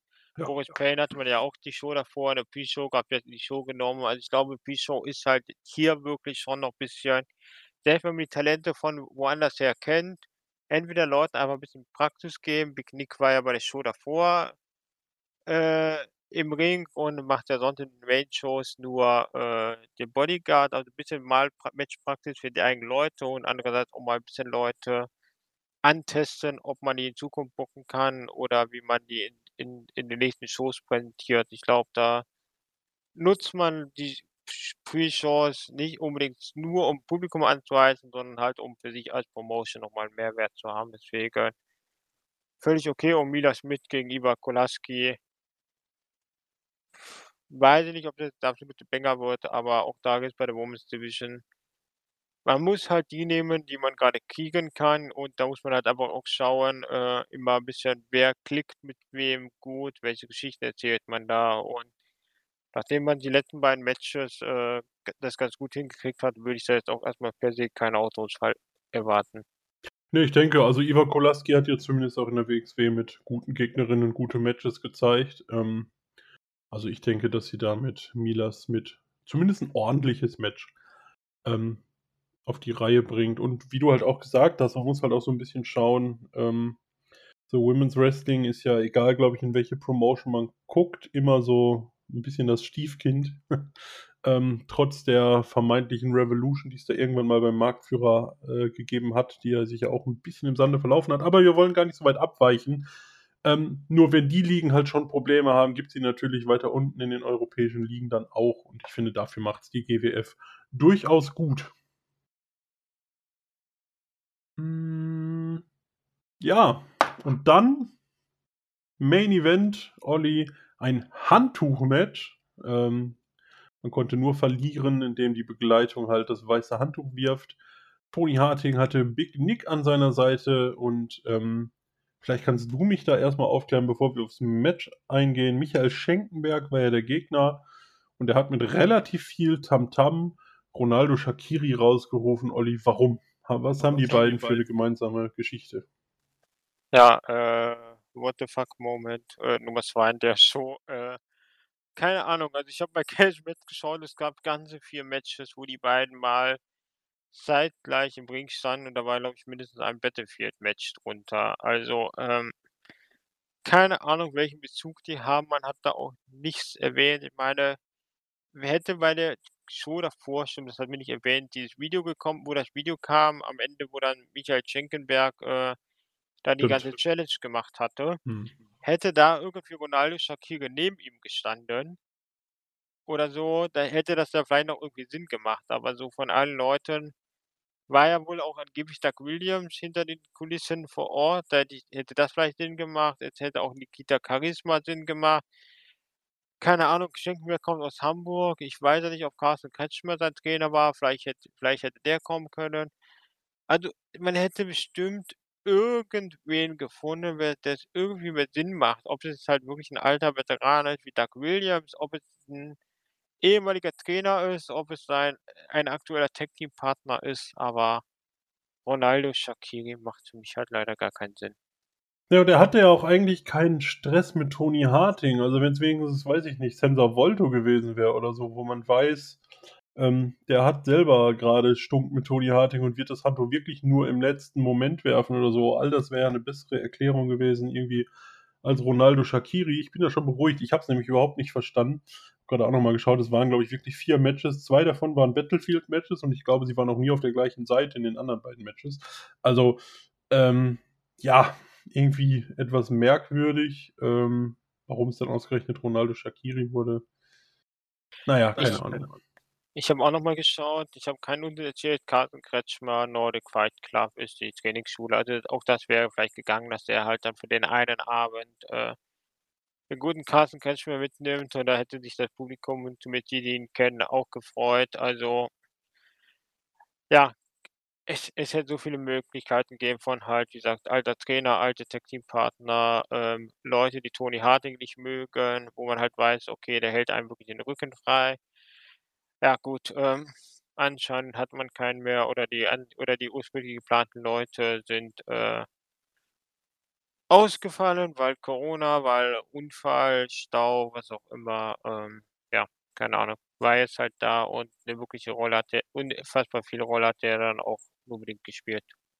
Ja, wobei ich mir dann die Frage stelle, muss es dann so 'n Handtuchmatch sein? Also, wenn ich halt jetzt gar keine Idee habe, was da für 'n Knaller als Handtuchträger rauskommt, so dann, keine Ahnung, mach halt 'n Falls Count Anywhere oder also, wenn du halt I Quit. ja, I Quit, genau. Also, ne, gibt ja genug andere Möglichkeiten. So, warum mache ich dann das Handtuchmatch, ähm, wenn ich eigentlich gar keinen habe, den ich da sinnvoll irgendwie mit reinbooken kann? Ähm, 'n bisschen fragwürdig, aber gut. Das Match zog sich dann dementsprechend auch 'n bisschen natürlich viele Near Handtuchwürfe, Near Fall kann man ja in dem Fall gar nicht sagen. Ähm, viele Situationen, wo beide so 'n bisschen haderten: „Werfe ich, werfe ich nicht?“ Viele Aufgabegriffe, logischerweise keine Pin-Versuche. Ähm, ja, am Ende war's dann Tony Harding, der das Match gewinnen konnte, natürlich zu erwarten. Michael Schenkenberg bei der Konkurrenzsieger groß gebookt, auch kein Regular bei GWF. Ähm, es war relativ klar, wer hier gewinnt, oder Olli? Genau, also, das war schon zu erwarten. Dafür hat man aber doch schon, äh, ziemlich abgerissenes Match und auch einfach 'ne ziemliche Härte reinge äh, und schon mal der Ring-Crew den Abbau, äh, etwas erleichtert. Ja, das ist sicherlich richtig, ja, kann man sagen. Also, Match an sich war auch nicht schlecht, ähm, aber es es war einfach vieles wie's erwartet. Ähm, war hartes Match, ähm, aber ja, man konnte sich's gut anschauen, sagen wir's mal so. Was vielleicht dann noch jetzt an der Stelle noch erwähnenswert ist, was ich jetzt auch echt gut fand, jetzt auch bei der letzten Show bei dieser Show, was man davor bei den Shows gar nicht so extrem gemacht hatte, zumindest die, die ich zuletzt geschaut hatte, ist, dass man jetzt eigentlich bei jeder Show schon mal mehr oder weniger den Main Event oder irgendwas für die nächsten Shows aufgebaut hat. Ja, das stimmt, da wäre ich jetzt auch noch hingekommen. Ähm, wir können ja vielleicht auch wir haben ja die Zeit heute, ähm, noch mal auf kommende Show schauen, denn in schon ja, ich mal gucken, wann es rauskommt. Vielleicht ist es ja, wobei ich glaube, der wird schon noch vorher rauskommen. Ich sage jetzt einfach mal äh, äh, ich gehe jetzt einfach mal volles Risiko und sage, in einigen Tagen ist ja Battlefield 2022. Wenn's jetzt schon war, tut's mir leid. Ähm, genau, und dafür stehen zumindest schon mal 3 Matches abseits des Battlefield-Matches fest und Olli, den Gegner von Tony Harding, hat man auch bekannt gegeben. Es wird der Berlin Champion sein, Mike DiVecchio. Ja, wenn er den einen Titel nicht findet, äh, kann er den anderen behalten oder was ist der Plan, Olli? Ja, das ist 'ne gute Frage. Ähm, also, Anfa Ansetzung natürlich extrem geil. Also, würde ich jetzt halt nicht wirklich, äh, wirk halt in NRW wohnen, würde ich dann schon, äh, drüber nachdenken, ob ich jetzt für Mhm. die Paarung den Weg, und wenn's 200, 300 Kilometer sind, auf mich nehme mit 'ner Übernachtung oder so, weil das halt schon 'ne tolle Paarung ist, klar. Äh, Harding ist halt immer noch nicht der aller immer der aller allerbeste Wrestler, aber wie gesagt, bei bei Matches holt er schon was raus und wenn man manchmal 'n bisschen weniger Storyline macht weil ich glaube, man überkaschiert auch bisschen seine Schwächen gerade, sondern wenn man ihn 'n bisschen mehr machen lässt, dann we werden die Matches noch mal besser und er wird noch mal stärker dargestellt, aber, äh, ist auf jeden Fall 'ne tolle Ansetzung. Wahrscheinlich werde ich bisschen enttäuscht sein, weil dann doch wieder 'n bisschen viel Big Nick drinnen vorkommt. Äh, ja, ist halt sogar auch früher die Paarung äh, als ich gedacht habe, weil Mike D ich schon gerne als, äh, World Champion sehen. Und dass er jetzt verliert schwierig. Vielleicht 'n Eingriff von Big Knee, vielleicht irgendwie auch mal die äh, wirklich 'n D DQ-Sieg oder so, dass man das noch bisschen streckt Und bei und bei Legacy oder so noch mal bringt oder bei Legacy gibt's dann den großen Wechsel oder Titelvereinigung oder was auch immer oder oder nicht Titelvereinigung, aber 2 Titel bei Mike D, weil den will ich schon auf Dauer Champion sehen, aber andererseits, äh so wie mir Tony Harding aktuell gefällt halte ich echt kein Problem damit, mir noch 2, 3, 4 Monate Tony Harting anzuschauen.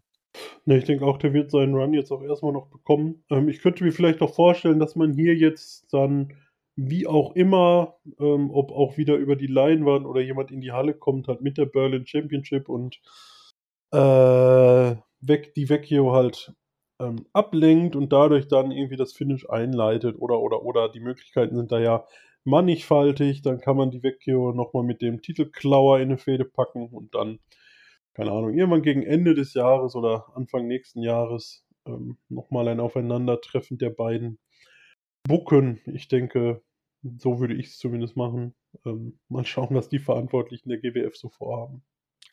Würde ich mitnehmen, also selbst wenn das Spiel keine Niederlage sein sollte für Mike, die, die man halt dann, wenn man die halt gut begründet durch die Ablenkung, kann man es gerne machen und dann kann der halt immer noch äh, Bendim und er kann Kali verprügeln und dann kann Tony Harting hat dann auch noch einen Grund, zwei, drei, vier Monate die These zu behalten und dann, wenn der halt mit denen durch ist und sagt, so, jetzt stört mich keiner mehr, jetzt mache ich dich wirklich platt, jetzt hole ich mir die Titel, dann holt er sich den dann auch. Also Ja, ja, nehme ich, das äh, wird auf jeden Fall ein gutes Ding. denke ich auch. Ähm, dann haben wir noch auf der Karte, ja, Mila Smith gegen Iva Kolaski, Olli. Ich glaube, das haben wir eigentlich schon besprochen. Und du hast es schon angedeutet. Pascal Spalters, ja, mal wieder zweite Challenge. Niemand Geringeres als Bad Bones John Klinger. Hm, eigentlich fast ein bisschen schade, dass es das zweite Aufeinandertreffen ist, denn eigentlich, glaube ich, gehen wir ja beide davon aus, dass Spalter zumindest wieder bis zur dritten Challenge kommen wird. Ähm, ich hätte es vielleicht spannender gefunden, wenn John Klinger der Dritte gewesen wäre, weil das ja zumindest ein Aufeinandertreffen zweier sehr stark dargestellter Wrestler ist, oder? Genau, also das ist halt so das Ding, ich hätte normal gesagt, bei Spalter scheitert am dritten Match. Jetzt ist halt aber andererseits die Frage, klar, eher in äh, Tech-Match äh, bei, aber Klinger ist halt für mich eigentlich so der typische Endgegner, den du dann am Ende nochmal bringst, weil er ist Genau. halt einfach in der GWF ein großer Name. Auch die Kommentatoren reiten ja eigentlich bei jeder Show drauf rum, äh, wie lange er die World Championship gehalten hat und und und. Also das ist halt so, aber so der, der Topstar, den man gerade mal im äh, Tag-Team-Bereich geparkt hat. Ja. Deswegen tue ich mich halt schwer damit. Entweder man macht jetzt irgendwas bei der Blutsbrüder-Geschichte, dass Klinger dann durch Ablenkung verliert. Oder was man auch machen könnte, was ich fast nicht glaube, weil dann wäre wär der nur kurz beschäftigt gewesen. Pascal Spalter verliert das Ding und äh, wird dann doch nochmal böser, weil er dann einfach komplett ausrastet. Was, was hältst du denn davon, dass er das Match verliert, unabhängig davon, ob er gut und böse wird und dann das Battlefield-Match gewinnt? Ich meine, er ist nicht angekündigt, aber es stehen da ja noch einige Fragezeichen. Uff, das wäre das wär halt äh, schon irgendwo ein bisschen dummes Booking. Es es ist nicht auszuschließen, aber halt dieses, man verliert normales Match und dann gewinnt man am selben Abend so eine äh, Gauntlet Battle Royale, bin ich jetzt nicht so der Freund von. Möglich ist es. Ich würde jetzt auch tendenziell sagen, ähm Spalter verliert das aus irgendeinem Grund. Ja, das wäre auch meine Idee gewesen, weil eigentlich, wie ich halt sagte, man rechnet ja damit, dass er in Match 3 geht, aber äh, erstens kann man ja auch gerne mal was machen, womit keiner rechnet und man muss halt auch sagen, wer soll jetzt noch kommen? Also wer kommt denn nach Klinger, dass man sagt, yo, und jetzt nochmal irgendwas zu haben, wo ihn Tony Harting dann ähm, um den Sieg im dritten Match bringt, wäre dann schon, ja, das wäre dann ein bisschen sehr lahm, wie ich finde. Eben, vor allem damit, du du kannst 'n Klinger halt gefühlt dann auch nur noch mit Axel Tischer toppen. Ja, ja. Und ja, oder oder keine Ahnung, also Axel Tischer oder meinetwegen vielleicht noch Marius Al-Ani. Aber da würde ich halt zumindest bei Al-Ani trotzdem noch diskutieren wollen, ob Bad Boys nicht vielleicht doch irgendwie der größere Name ist, mindestens mal im GWF-Kosmos. Ja, und Al-Ani hatten wir ja auch letztes Mal schon als dritten Namen. Also wenn der jetzt wieder dann als Dritter kommt, äh, hm. Insofern, wie gesagt, der der Film halt wirklich Ideen, was man da machen kann und dass man dann äh, damit so wenn der Dritte dann plötzlich Erkan Dulkani ist, dann dann lache ich. Also, ja. Bo äh Boris Payne. Um Gottes Willen. Äh, dann hat aber hier, äh, Pascal Spalter die GWF aufgekauft und diktiert, äh, Ahmed Cher das Booking. ja, ich glaube, dann hätte er nicht jeder regelmäßig seine Challenges machen müssen, um Hauptherausforderer zu werden. Gut, warten wir mal ab. Ähm, Olli und ich sind uns auf jeden Fall einig, Pascal Spalter verliert. Ähm, wir werden es nächstes Mal sehen, was passieren wird. Ja, abseits davon, es sind noch nicht unfassbar viele Namen angekündigt. Lass mich ganz kurz zählen. 7, 8, 9, 10, 11 Namen sind angekündigt. Ich kann sie ja mal ganz kurz vorstellen. Johnny Storm, Olli sagt mir gar nichts. Ähm, weiß ich nicht. Kenn, kennst du den auch 45-jährigen Engländer?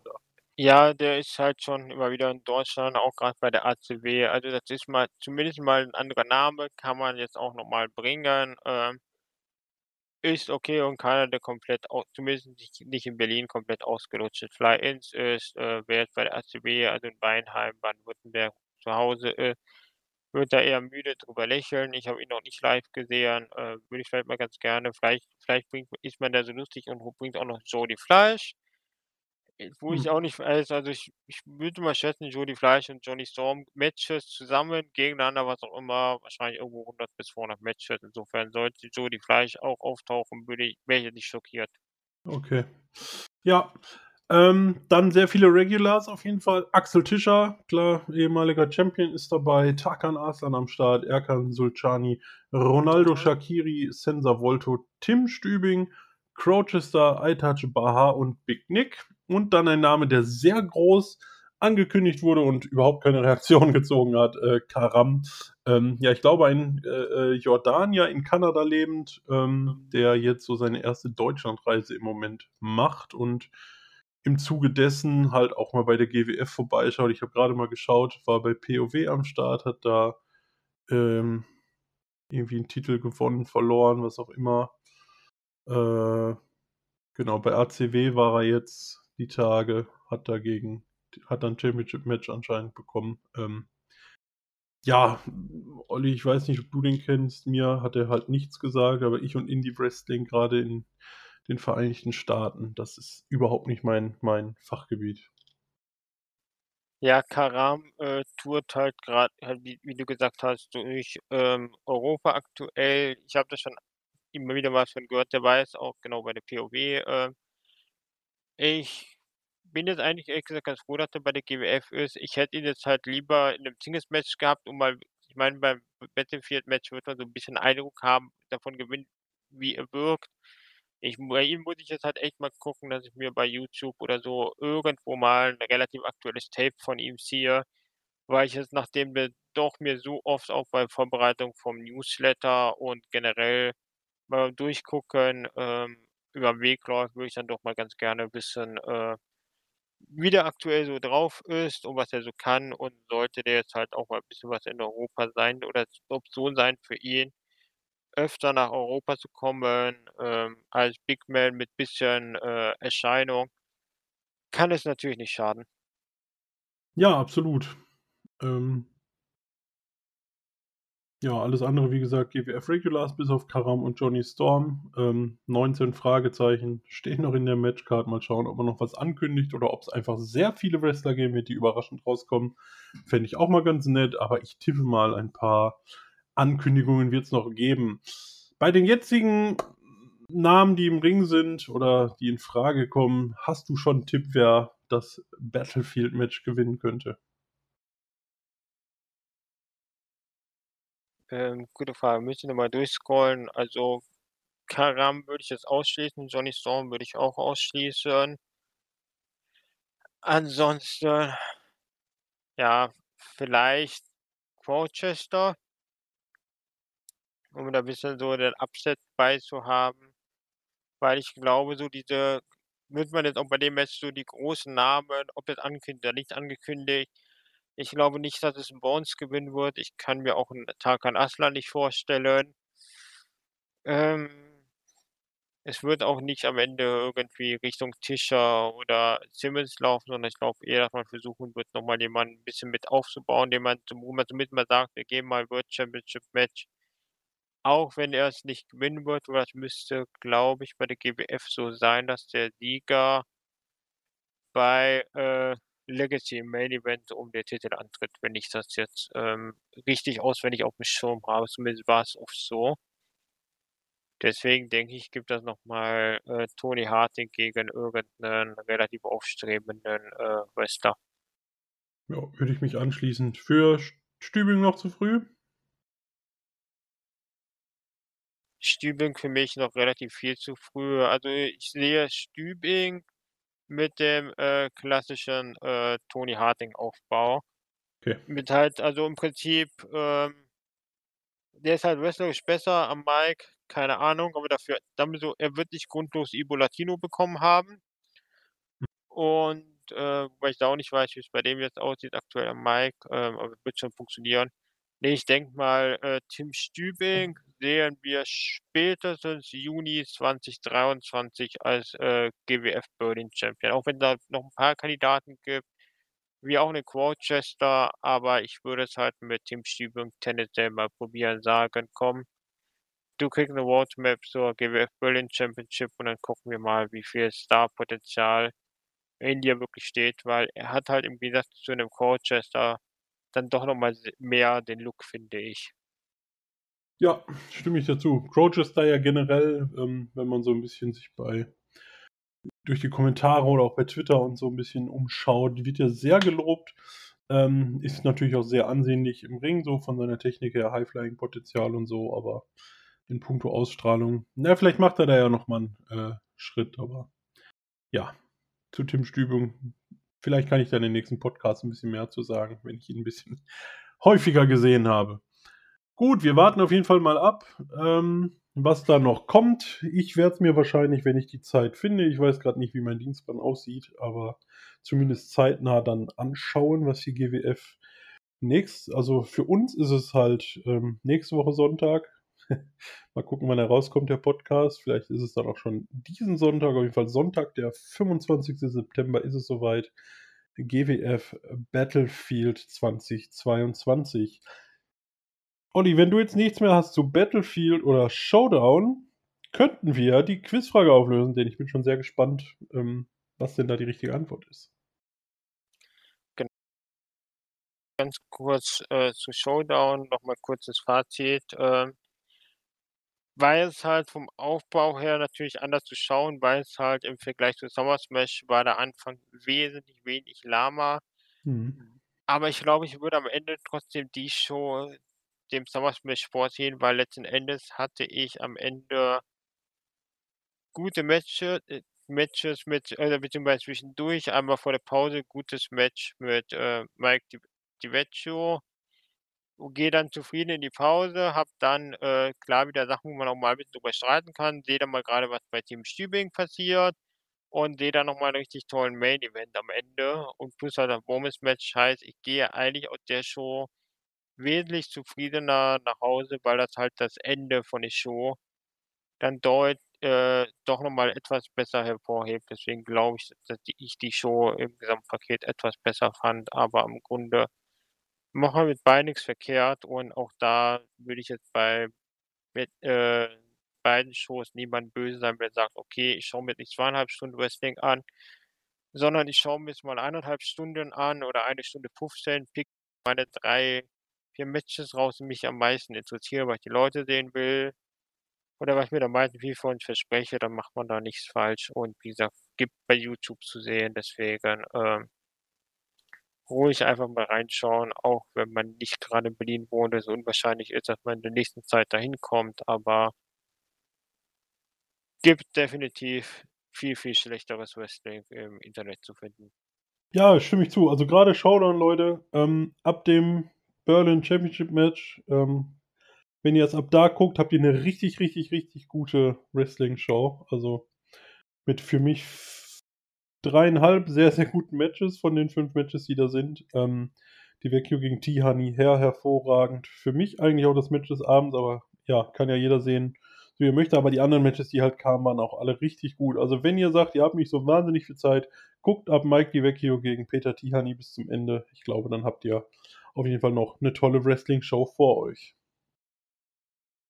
Und da, sieht man halt auch einfach wieder, wie toll mittlerweile die europäische Szene ist oder sagen wir mal die Kontinent sogar die kontinentaleuropäische Szene. Das heißt, dass man auch einfach aktuell noch nicht mal darauf angewiesen ist, wie in den letzten Jahren, dass halt irgendwie Leute immer von Insel kommen oder aus den USA fliegen, sondern halt meine, man hat jetzt bei der Show ein Fly-ins in Anführungszeichen. Wenn man sagt, oder als Ausländer hatte man jetzt halt Mila Smith aus Frankreich, Sensor Wolter aus Frankreich, der eigentlich auch, wo man ehrlich sagen muss, auch durch Deutschland sein Standing was verbessert hatte und die Showstar.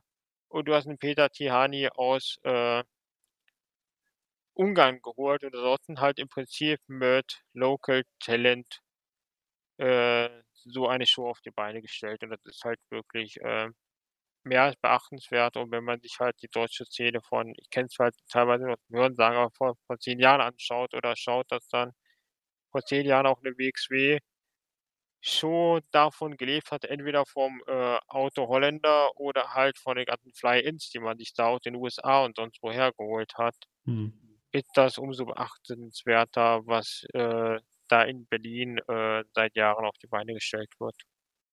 Ja, definitiv. Also, wir haben zumindest z 2 deutsche Promotions, die sehr viel Gutes und Unterhaltsames machen. Sicherlich kritisieren wir da auch immer wieder rum, aber, ähm, das sind so die beiden, die ich zumindest verfolge und wo ich sage, ich habe doch immer wieder Spaß, mir das anzuschauen. Also, gebt dem auf jeden Fall 'ne Chance. Ähm, da kann ich Olli nur komplett zustimmen, was auf die Beine gestellt wird, auch ohne irgendwelche Leute, die man unbedingt aus Amerika oder sonst woher holen muss. Ähm, ist schon sehr beachtenswert.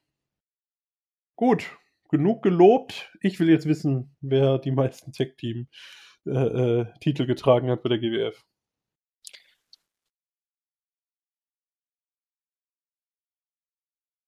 So 'n Trommelwirbel? Wie bitte?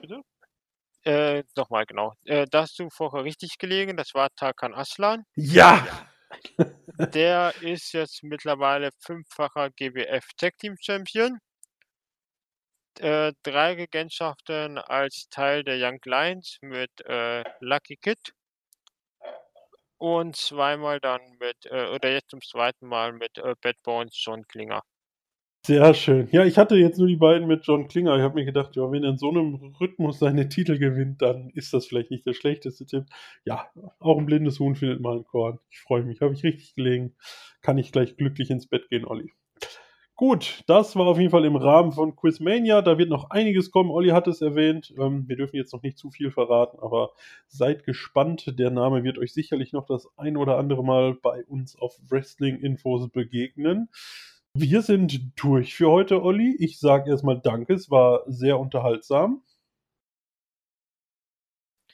Ja. Ja. Schaut Ähm Entschuldige. schaut, was man so an Shows finden kann. Schaut, äh, bei der GWF auch gerne vorbei. Und was wir an der Stelle auf jeden Fall schon mal ansprechen können oder versprechen können, das ist diesen Monat nicht der letzte Podcast. Mhm. Es gibt da soll ja bekanntlich Anfang Oktober noch ein großes Event in Oberhausen geben und dazu wird es auch 'ne Preview geben.